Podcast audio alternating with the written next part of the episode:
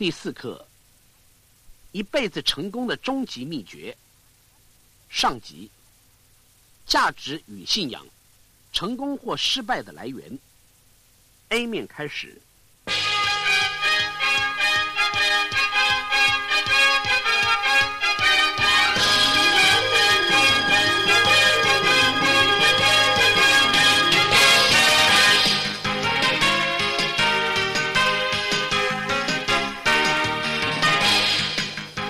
参加第七天或第九天的个人潜能课程。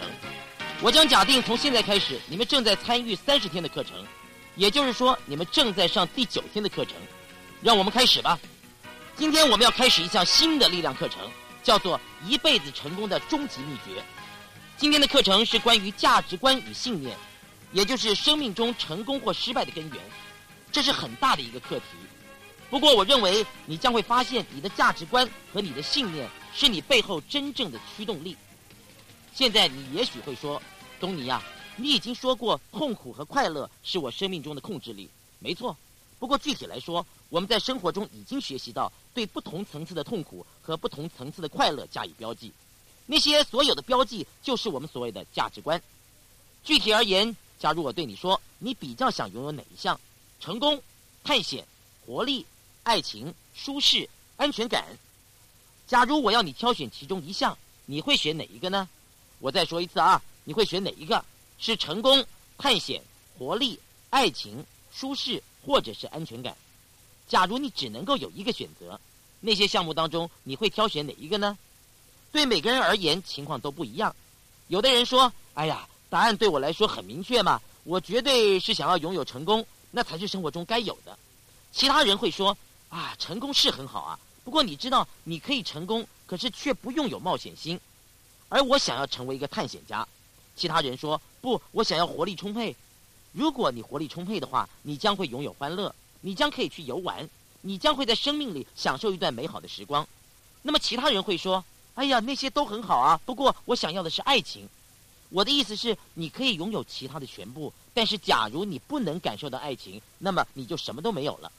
其他人说：“嘿，把所有的东西都忘了吧，我只想要觉得安定。假如我能够安定的话，我就能够让我的心情平静。”我们所有人在生活当中学会了对各种情感给予不同的字眼。并且赋予他们各种层级的重要性，也就是我们学会了以不同层级的强度来评价不同的感情。你看，大部分的人情感都是非常快乐的。想想看，感觉成功，感觉活力充沛，感觉爱情，感觉舒适，感觉安定。不过，你没有办法以相同的程度去评价这些项目。所以，我们要如何运用这项认知去影响我们的生活呢？我们都有一种被称作价值阶级的东西来引导我们每天的注意力。换句话说，在最后一卷录音带当中，我们会谈到人类随时都在删除他们周遭所发生过大部分的事情。我们不会注意到每一件事，我们只会注意过去经历中的一小部分。我们所关心的事，我们所专注的事，是依照我们的价值观。我们的价值观告诉我们应该要注意什么情况，因为他们将会造成许多的快乐。而且我们也有一些会去注意到的价值观，因为他们是痛苦的价值观，他们是那些我们认为是最痛苦的状况，而且我们不计任何的代价都想要避开他们。我们将这两种形态的价值观称为吸引价值。那些情况就像是爱情、魅力、权力、成功、冒险、快乐、安定。你了解了吗？那些是假如你体验到就能够制造欢乐的情况，也是我们想要得到的价值或者是状况。我们还有一组价值观，一个双重目标是我们想要避免的。我们称那些为远离价值。那些情况就像是挫折，或者是愤怒，或者是肉体痛苦，甚至是沮丧。你了解了吗？那些你一再想要避免的情况，现在对于那些情况，你并不会有相等的评价。让我问你一个问题：哪一个情况是你最想避免的？哪一个情况是你会尽力去避免的？是挫折、愤怒、肉体痛苦、侮辱？羞愧或者是沮丧，我将他们再讲一遍啊。以下哪一个情况是你会尽力去避免经历到的？挫折，感觉到非常受挫的情感；愤怒，感觉到非常的生气；肉体的痛苦，被侮辱的感觉；羞愧或者是沮丧的感觉。现在你不仅要挑选其中一项你最想要避免的，还要将它们照顺序排列。像我们所说的重要性层次，也就是哪一个是你最想要避免的。这是一个重要性的排列。所以，如果你愿意的话，请在脑中试试看，想象你脑部运作的方式。你的脑部一直试着去做每一件能够实际上去避免重大痛苦经历的事。到目前，你还同意我的说法吧？而且，他会试着去做每一件能够得到欢乐的事。所以，每当有一些事出现在生活中的时候，譬如说你有一个跳伞的机会的时候，你的头脑是如何决定去做或者是不去做的？首先，他会先加以评估，评估以前的经历，然后你的头脑会说，这将会带来快乐或者是痛苦。现在，它运作的部分模式是参照你对于生命中何者比较重要的看法。从你的生活当中，你已经因为活力充沛和好玩以及冒险而得到各种的知识以及奖赏。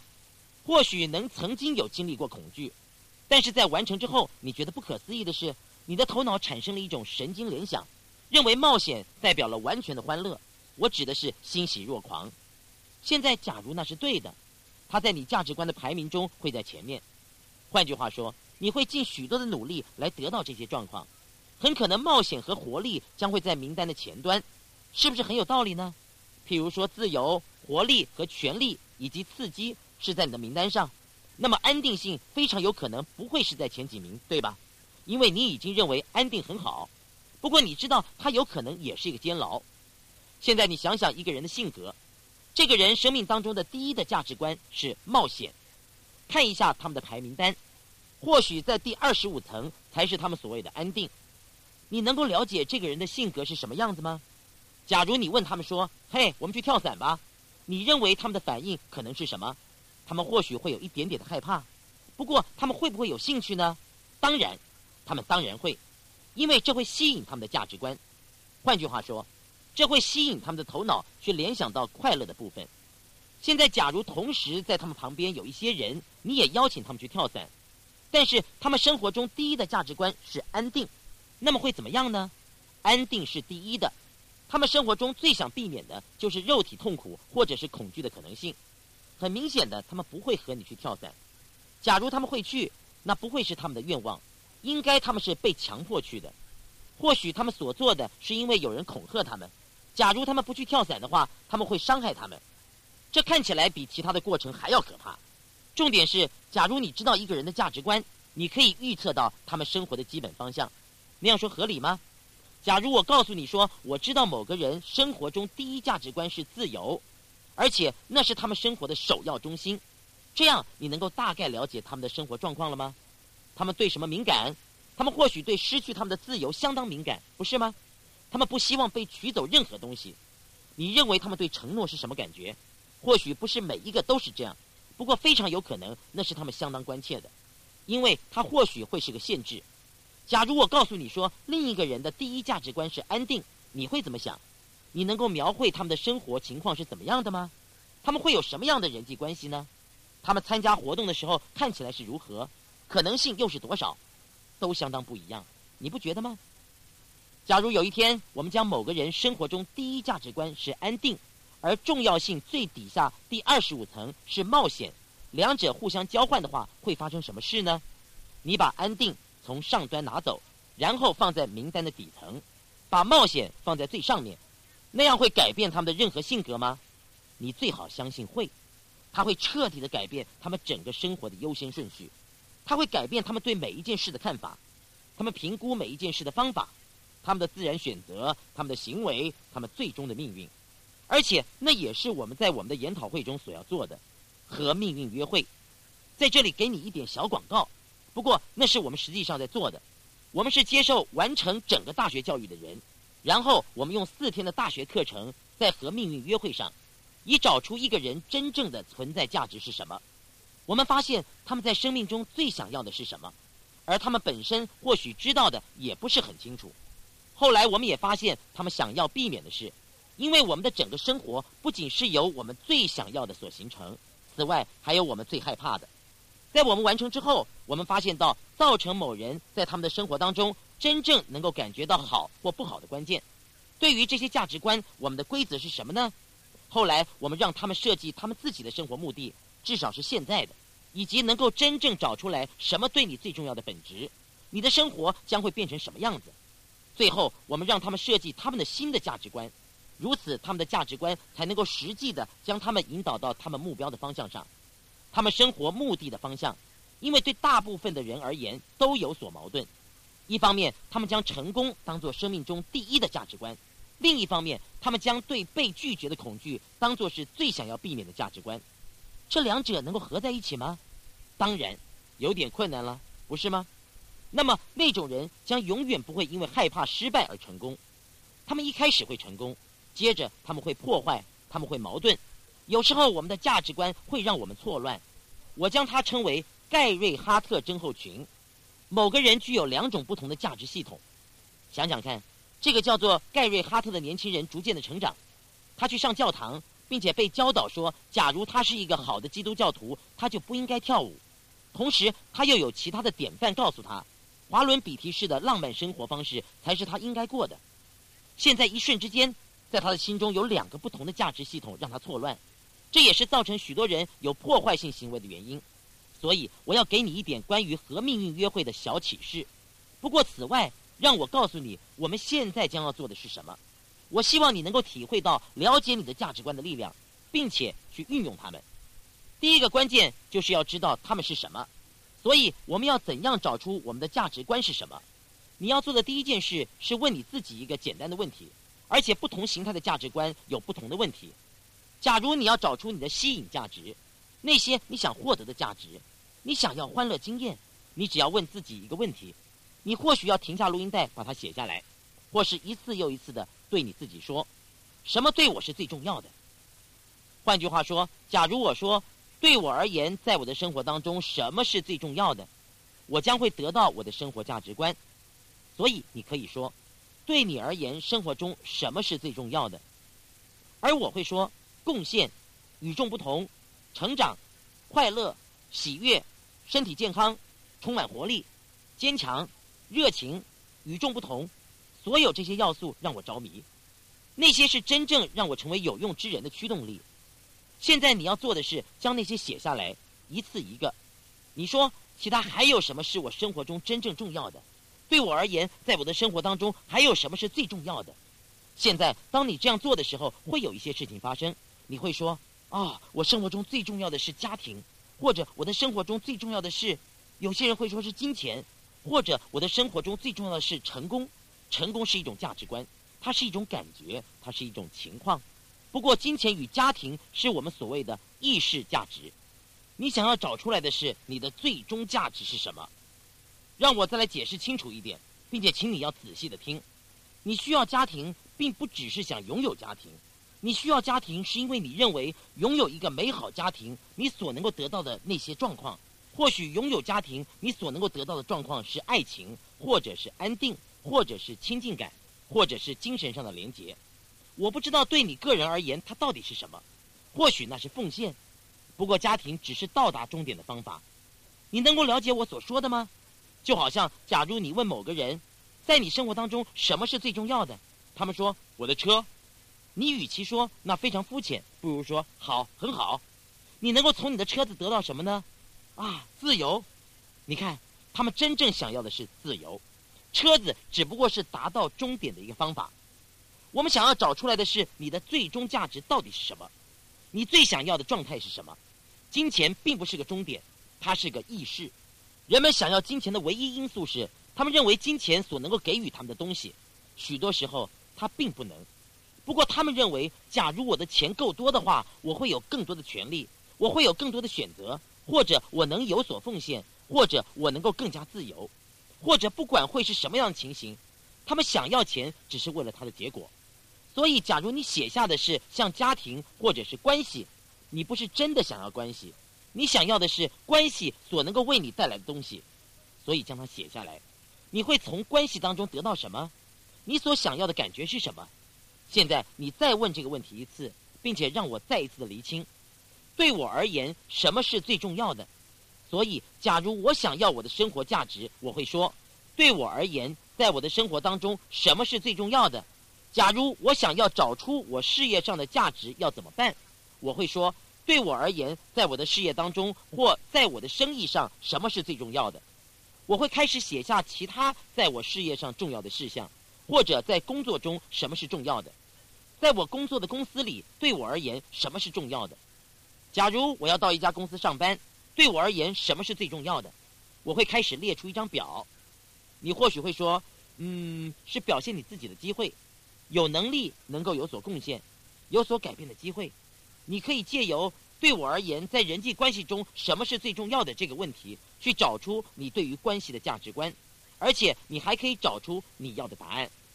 就譬如说，啊。爱情、自由、权利、热情等等，不论你要的是什么，不过你要列一张表，那是第一步。问你自己问题，然后列出一张表。第二步，你要去找出你想要避免的价值观或者是状态到底是什么。因为你要记得，你的头脑为了避免痛苦所做的，会比得到快乐的还要来得多。所以你最好也要找出那些价值到底是什么。让我们来看看那些事项吧。你会竭尽所能的去避免的感觉或者是状态是什么？列出一张表，在你的身体里，你会做任何事去避免的一些情绪感觉、一些感情、一些感觉是什么？如果你现在有一些困扰，不知道如何找出这些感觉，没关系，只要问你自己说：我所痛恨的，我所不想经历的一些感觉是什么？有的时候，在我的生活当中，我会真正感到很糟糕的是什么？你就会得到它们，比如说。挫折、愤怒、侮辱、羞愧、沮丧、无力感，你知道的，失望。我不知道对你而言那是什么，不过也要列出一张表。所以那是找出你价值观的第一步。为什么你想要找出你的价值观呢？因为你想要知道你头脑所专注的是什么。假如你知道你的价值是什么，你就知道你头脑最注意的是什么。假如你改变了你的价值观，你就改变了你的命运。因为你改变了每天关心与注意的事，你的注意和你的行为与行动，以及你生命中的结果，实际上你设立了一组新的原因去运转，得到了一组全新的效果，它会带领你到一个新的方向，最后到达一个新的命运。不过在改变他们之前，让我们先开始找出来他们是什么，因为你或许会发现一些矛盾，你或许会在你的表上发现，在你的表上面第一个是成功。不过健康却不在你的表上，猜猜看怎么样？你真的能够成功却没有健康吗？所以这会让你很清楚，你需要至少再检查一下。所以你要做的第一件事是找到你的价值观是什么，这样至少你才知道在生活当中你的头脑和身体所被引导的方向是什么。此外，我有一个问题要问你：你的价值观一开始是怎么来的呢？他们是智慧选择和周密计划所得的结果吗？很少，大部分你所注意最重要的价值观是人类经验混杂的结果，你所做的事和所拥有快乐的经历与痛苦的经历，你的头脑会制造神经联想的混合物，有时候并不是你真的想要的。你的价值观来自于何处？或许是来自于你的双亲。你的价值观是如何储存起来的？答案非常简单，价值观来自于痛苦和快乐，那是他们产生的情形。在你的成长当中，当你做了一些事是你的父母真的喜欢的，可能是重要人物之一的母亲，至少在传统上是，他会在你身上放置价值观。你做了一些他喜欢的事，你会马上得到奖赏，你会被注目，你会被拥抱，你会被疼爱。同时，假如你做了一些他们不喜欢的事，和他们所认为正确的事，或者是他们的价值观不一致的，那么马上会发生什么事呢？是不是一些负面的？可能你不是被忽视，就是被责骂，或者甚至在肉体上你会有痛苦，被打了，那就是过程开始的情形。不过事情并没有就此结束，接着你会得到进入真实社会的独特经验，你遇到其他不同价值观的人，其他的小孩，你的价值观便再一次成型。因为情形是你和这些小孩子玩，你必须要遵从他们的规则，或者是他们按照你的规则，你要找出行得通的方式。此外，假如你没有办法完全按照他们的规则和他们配合，假如在生活当中你无法遵循他们的某些价值观，常常就会有痛苦，不是吗？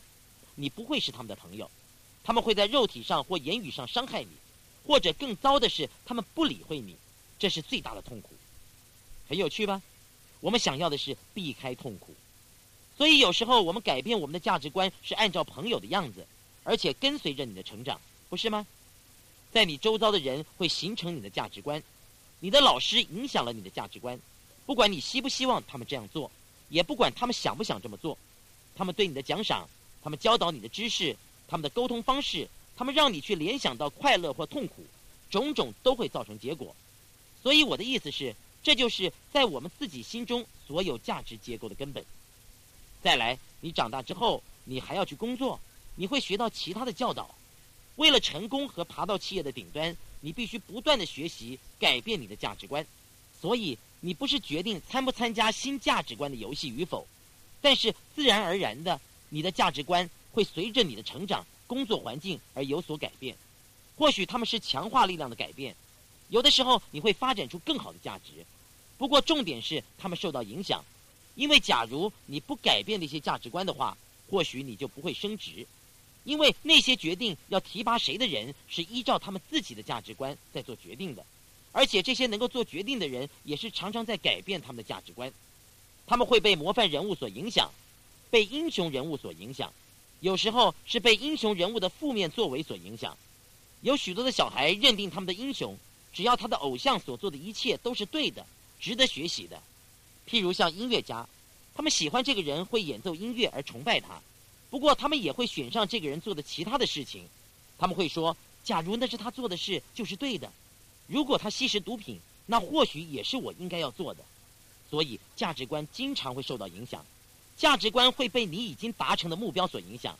你设立了一个目标，突然间你达成了，虽然你已经达成，但是那还不够。事实上，那只是你的自我尊重，你会觉得好一点。现在你到达了这个新的阶层，你要怎么做呢？你会找寻下一个目标，而且很快的，在几年之内，你现在的生活和四五年前会很不一样。你的头脑会说：“嘿，你知道吗？我永远做不到。”我的意思是，看看我现在的情况，价值观一直都会被影响。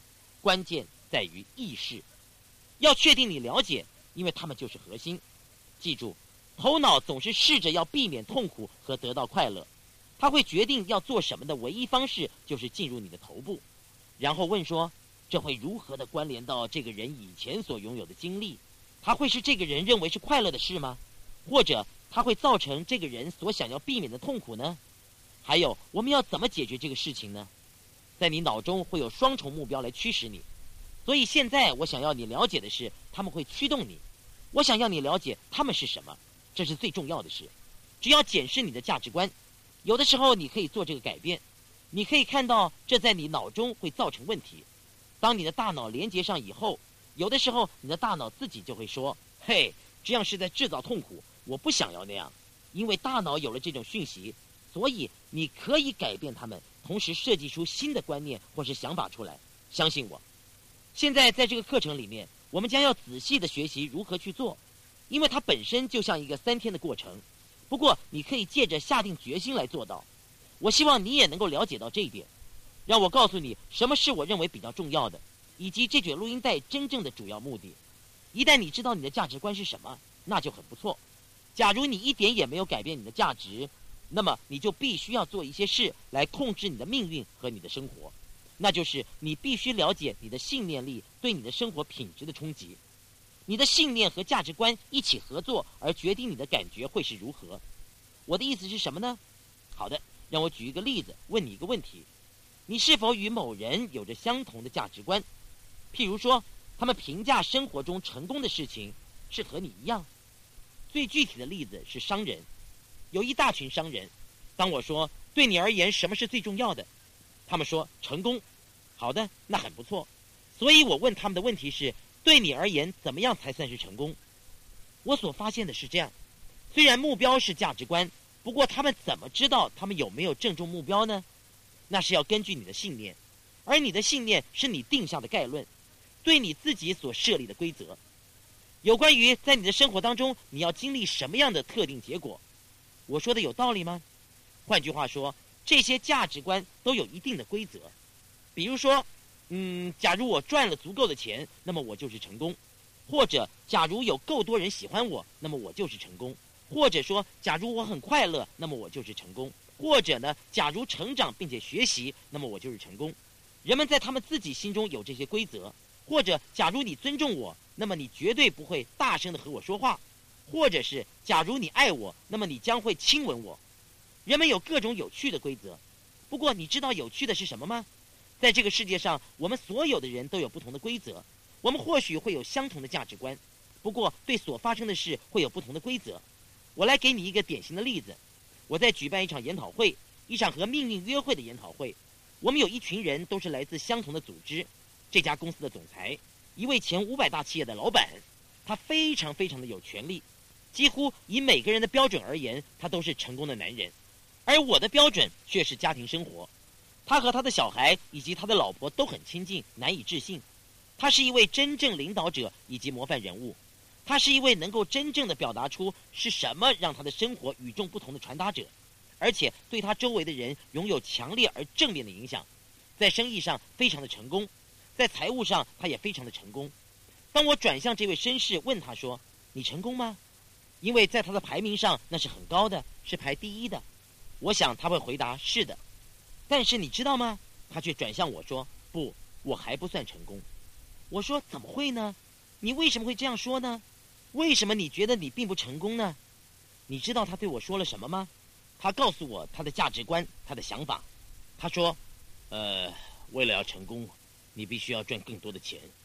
我现在一年赚两百万美金，但是我想一年赚至少三百五十万或四百五十万才算成功。”所以，为了赚更多的钱，我必须要一直保持高昂的士气，绝对不要觉得意志消沉，担心万一自己失败了那会怎么办？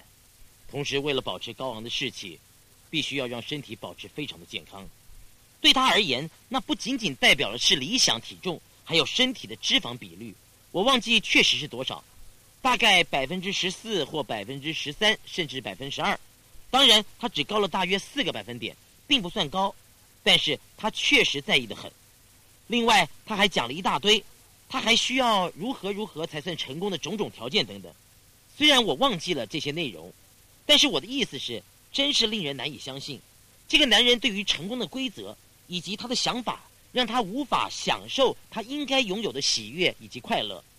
现在你自己对你自己有没有这样做呢？你最好相信你有。有些人在一般人所谓已经成功之时。他却还有很多认为自己不成功的地方，所以，不过你必须要找出来他在哪里，你才能够做一些改变。那么，这就是今天这卷录音带的目的了。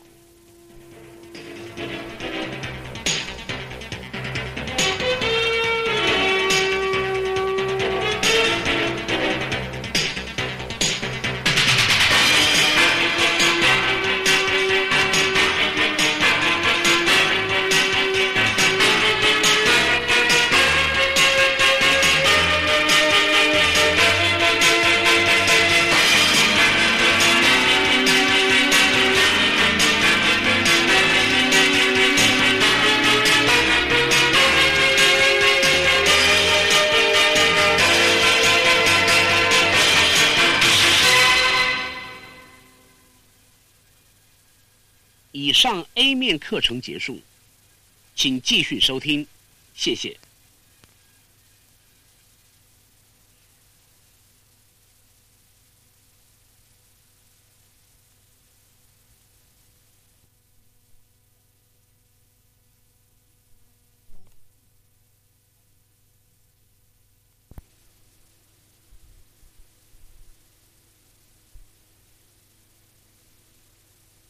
B 面开始。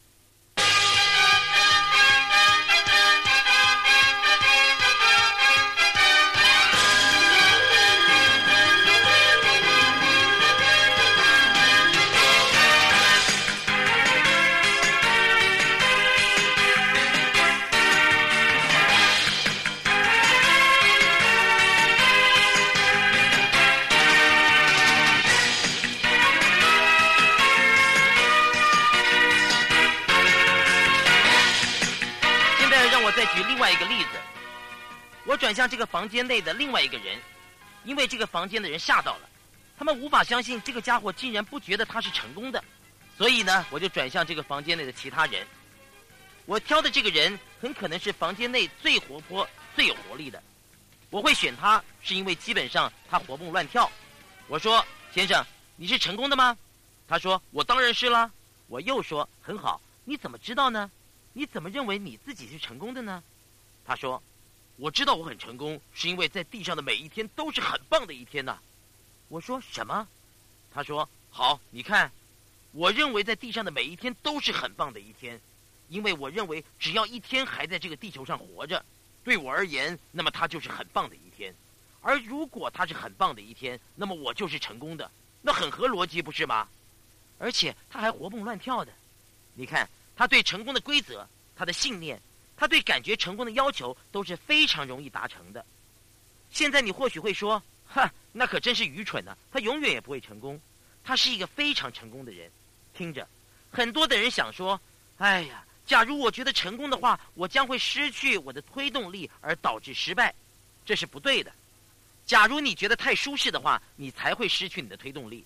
只要你一直相信说你必须要持续成长才会快乐，只要你一直将你的注意力设定在新的目标上，而且享受过程，你对你的生活就会有一些真正的动力。大部分的人都能够做到一项或其他的，对不对？而我过去也是这样，我是真正的结果导向，我的全部就是成功，所以我为结果而努力，而且我得到了我的成果。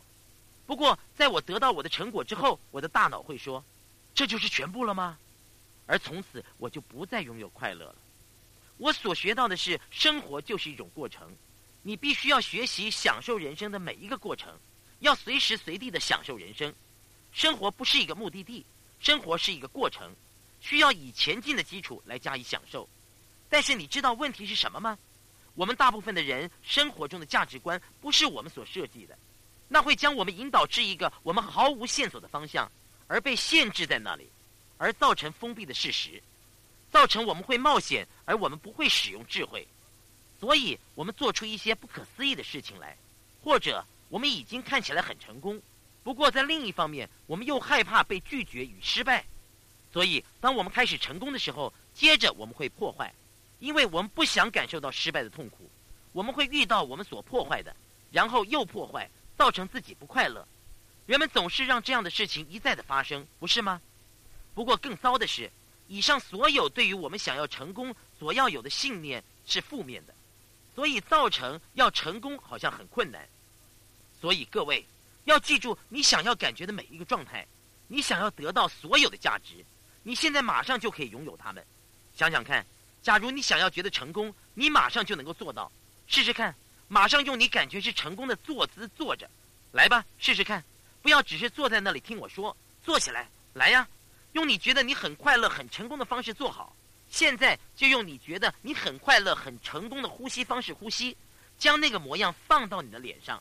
或许微笑就像你觉得你很快乐、很成功的样子，抬头挺胸就像你觉得你很快乐、很成功的样子。想想，假如你觉得你真的很快乐、很成功，你会对自己说什么？你会描述什么？你会看到什么？而且你知道吗？假如你这么做，你会马上感觉到成功吗？相信你自己一定做得到。记住，你所拥有全部情感都是在你大脑中的生理激荡。将你的身体放在正确的地方。以正确的方式专注，你现在就能够感觉到他们。你不用做任何事去感受那些事。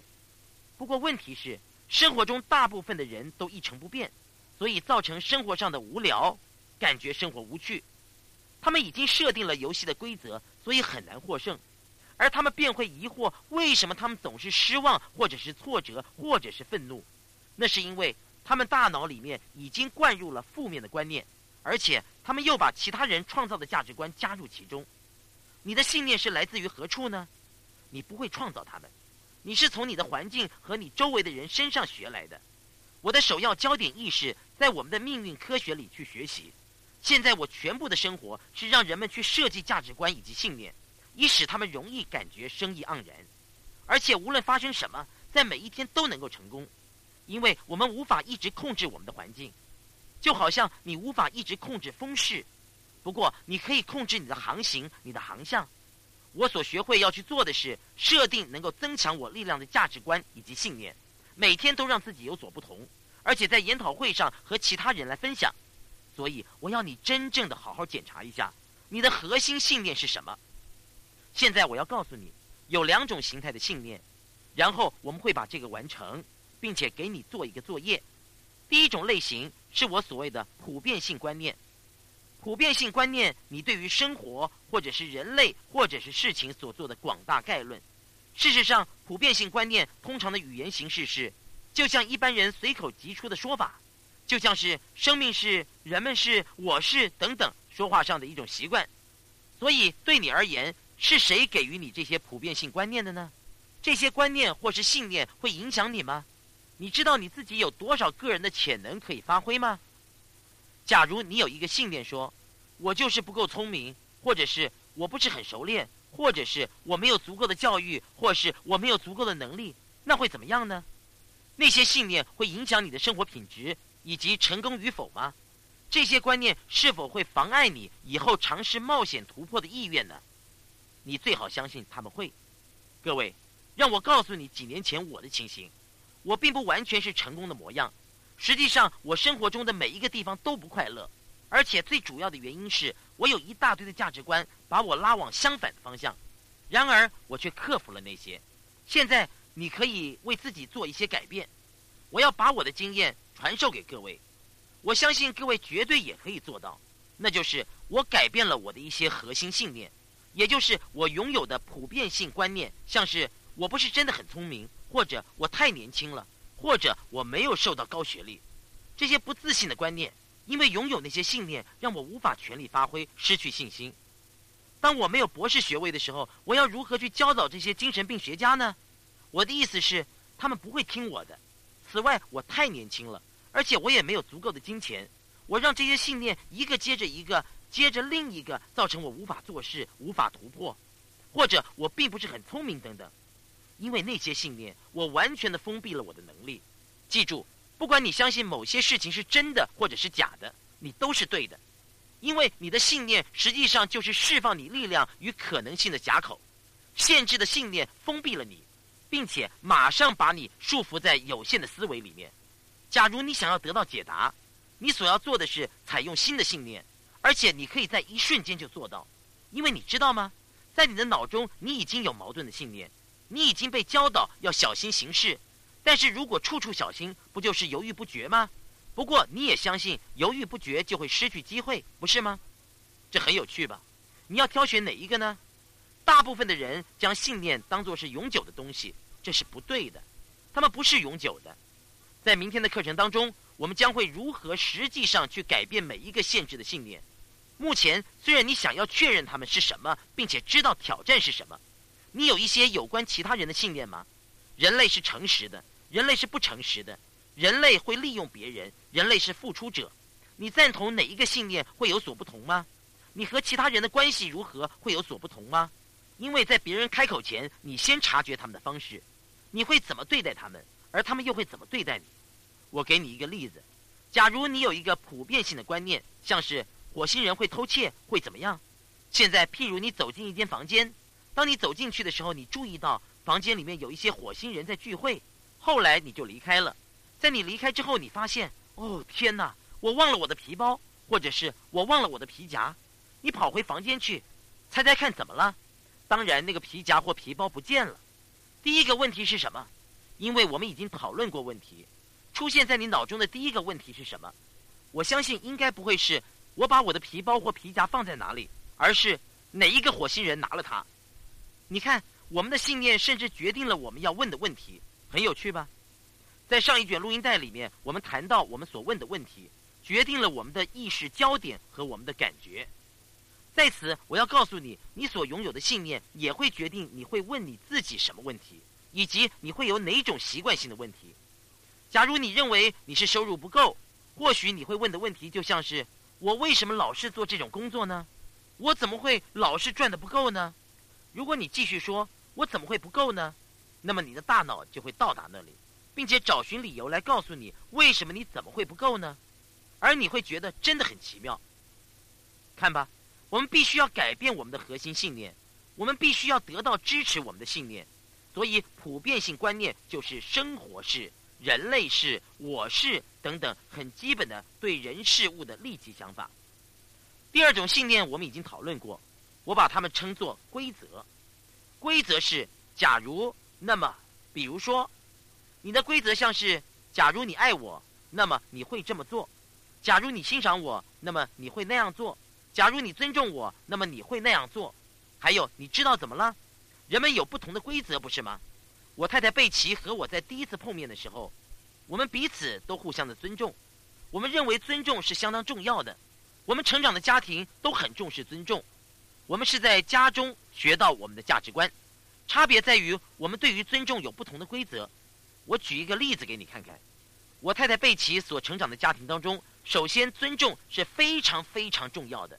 假如你得到尊重，你就会有很多的快乐；而假如你不被尊重，你就会有很多的痛苦。那样说有道理吗？所以基本上，他是经由处罚和奖赏学习到尊重是一个重要的价值观，而那就会建立到他的神经系统当中。他也不知道为什么，他只是把它放在大脑里面，就好像你不知道为什么你的价值观会在那里，但是事实上它已经存在你的大脑里面，只是你并未察觉到。好的，有关于尊重，他的信念或规则是这样的：他被教导说，假如你尊重一个人的话，你绝对不要大声的与对方说话，即使你很生气，你也绝对不能够那么做，而且当然你绝不可以使用任何可能被认为不敬的言语。也就是不可以说粗话。然而，我成长在一个尊重是非常非常重要的家庭当中，诚实也是，他们都像被绑在一起。在我的家庭当中，如果你尊重某些人的话，你会诚实的对他们。你必须要传达你真正的感觉，你不能够隐藏任何的感觉，而且你要用所有诚实的感受来表达他们。你不可以隐藏任何事情或保留任何事。在我的家庭当中，那会被认为是说谎。会为你带来很大的痛苦，所以你应该要表达出来，而且应该大声的讲出来，而且无论你是否会提高你的音量，因为你所要表达的是事实，你提高你的声音，而且假如你有一点不高兴的话，也可以大声的讲出你的感觉，虽然这也许不是很正确，但是这也是事实。但是你可以想象这两个人相遇的情况是怎么样的。事实上，在我的家庭当中。假如你不表达出你真正的感受，你无法感觉到对那个人的任何尊重，而他们也不会尊重你。所以，当有一些意见不同的时候，在我家里都是大声的说出心里的想法，据理力争。即使到最后有人会因为不同意你的想法而离开房间，这就是我的家庭教育所给我的观念。但是我太太贝奇成长的家庭背景是保持你的尊重。如果有人不尊重而提高他们的音量，你能够保持你的自我尊重的唯一方法是站起来并且离开房间，而不是双方大声的讨论。现在你可以想象，当我们第一次在一起的时候，具有这些规则的这两个奇妙价值系统的交互作用到底会如何？争辩在两个家庭有着完全不同的见解，但是我们要谈的是重点。现在经过一阵子，我们开始发现彼此的规则。我们说好的，我们需要为我们的生活创造一些新的规则，因为我们现在是大孩子了。我们可以创造出我们自己的，我们不需要活在我们过去的成长经验，所以我同意不会提高我的音量，大声争论某件事情，而他同意不会站起来并且离开房间。当然，我记得有一次发生了某一些事情的时候，我们又忘记了双方的约定好的规则，我很生气，我提高了我的声音，而他也站起来离开房间。我对他大叫：“我说，你说过你不会离开房间，所以规则并不是那么容易达成的事。”不过，你必须要注意你的价值观和信念是什么，因为他们控制了你的生活。必须要注意，任何你对其他人的行为影响会造成一些规则的混乱。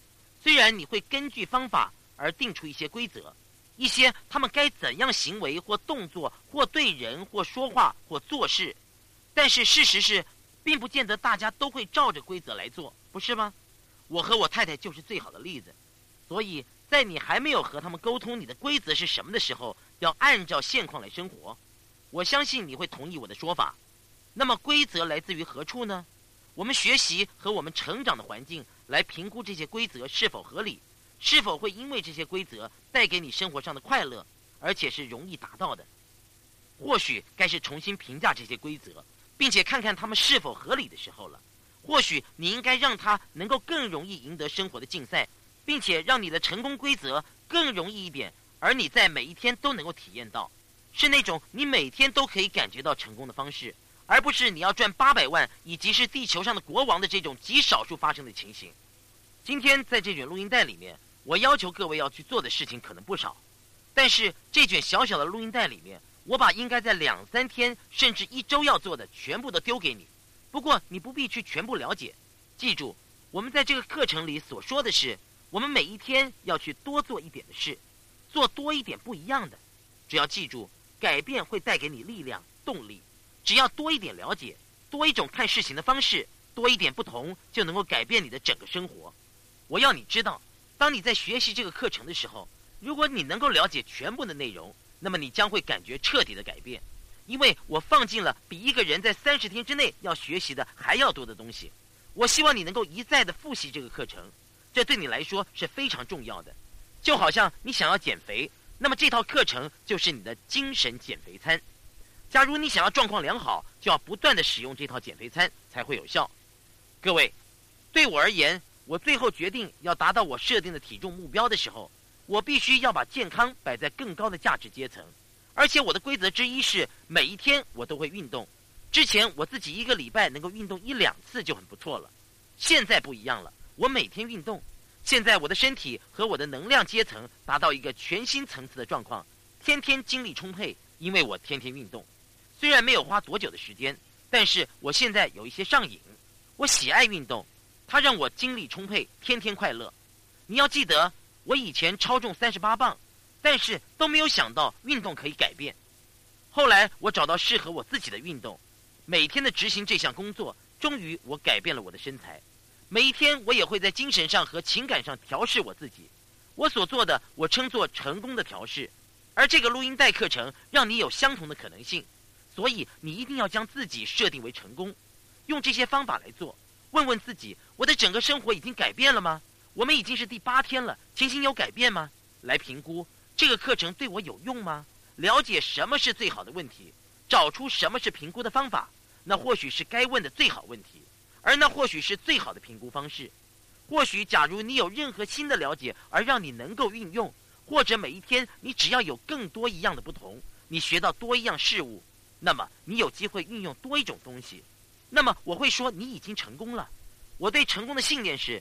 假如我从一种状况学到某些东西而改变了我，那么我就是成功。过去我会害怕失败，因为那是最极限的痛苦。现在对我而言，我认为失败是不可能的，因为要让我失败的话，那就是我必须什么都不学习，这也是不可能的，因为我已经习惯了不断的学习新的知识。所以你知道吗？我会改变想法，我会说好的，我能够学到什么？我会得到一个答案。所以把你自己调整最高的状态。以便于迎接日后的挑战，对你自己好一点。所以，以下是你的作业：第一项作业，我要你拿出你的成功手记，并且写下问题的答案。对我而言，在我的生活当中，什么是最重要的？而且确定你写下了终点价值，而不是意识价值。记住，不是金钱或汽车。金钱与汽车与家庭与朋友与关系能够给你的是什么？然后你写下那些状况，爱情。热情、快乐、安定，看对你而言那是什么？一旦你写下这些，再将它们排列顺序，第一重要的是什么？第二重要的是什么？第三重要的是什么？因为这样你才能够了解你的大脑是怎么样做决定的。假如你的名单是像说，第一是成功，沿着名单往下，第五个比如说是爱情，那么很明显的，假如有人要你在晚上十点到办公室，但是家人却希望你待在家里。那么大部分你可能的决定会是相当明确的，你会到办公室，因为那代表了成功，因为你已经认为爱情没有那么重要。假如爱情是第一位，而成功是第五位，很有可能你会说：“我必须和我的家人待在一起，除非你的家人说：‘嘿，我们支持你，我们爱你，去努力吧。’我知道你需要那样做，你了解我的意思吗？你必须要知道你生活的优先顺序。”因为你对你自己所设定的优先顺序正在左右你的生活，所以对我而言，在我的生活当中最重要的是什么？列出一张名单，或者你可以应用到你的价值观和信念。对我而言，在我的关系当中最重要的是什么？然后寻找远离价值观。我会尽一切可能去避免的感情是什么？将它们列一个顺序，而且一个一个的问自己，哪一个是我会尽一切可能去避免的？接着是哪一个我最想避免的？这么做，你会看到你的大脑一直在评估的痛苦是什么。假如我那么做，它就是那种意义吗？好的，那么我就不会去做。所以你需要去知道引导你生活的目标是什么。在你前面的胡萝卜是什么？在你背后的棒子是什么？他们正在引导你的行为。然后就这些价值观的每一项问你自己：对我而言，要怎么样才能够感觉到？重复的问自己：如果排第一的价值观是成功，对我而言，要怎么样才能够感觉到成功？真正的好问题。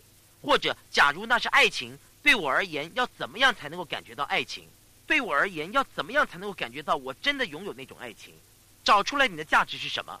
你或许会发现，为了要让你感觉到爱情，人们每一天都要告诉你他们爱你，他们要抚摸你并且亲吻你，而且要不断的持续的做，让你有这种感觉。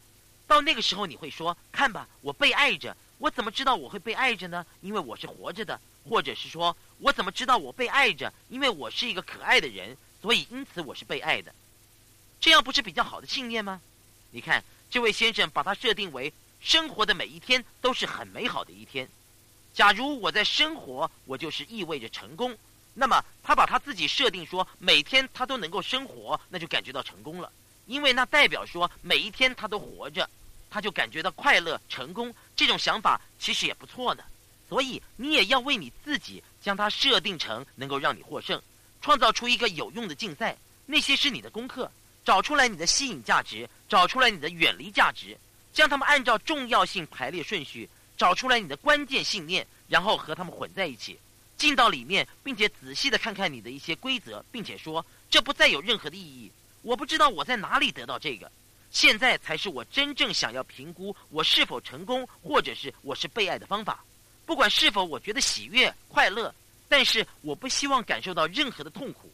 譬如说，过去假如有任何人质问我所说过的话，我会不好意思、不自在。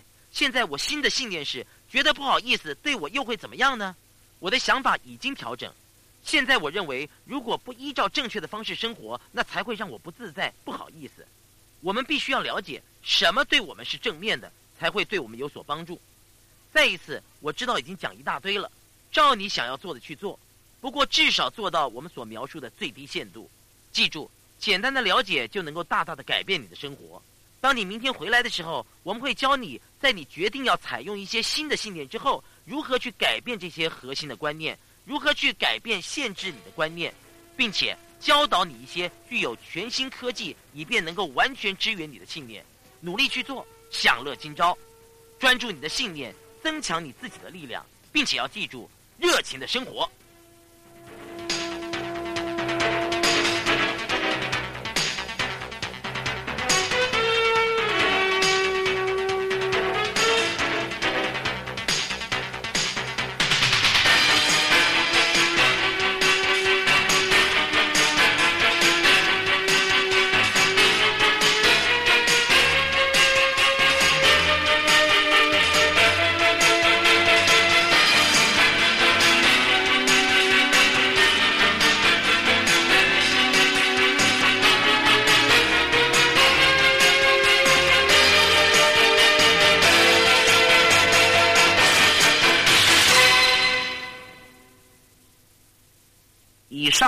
面课程结束，请继续收听，谢谢。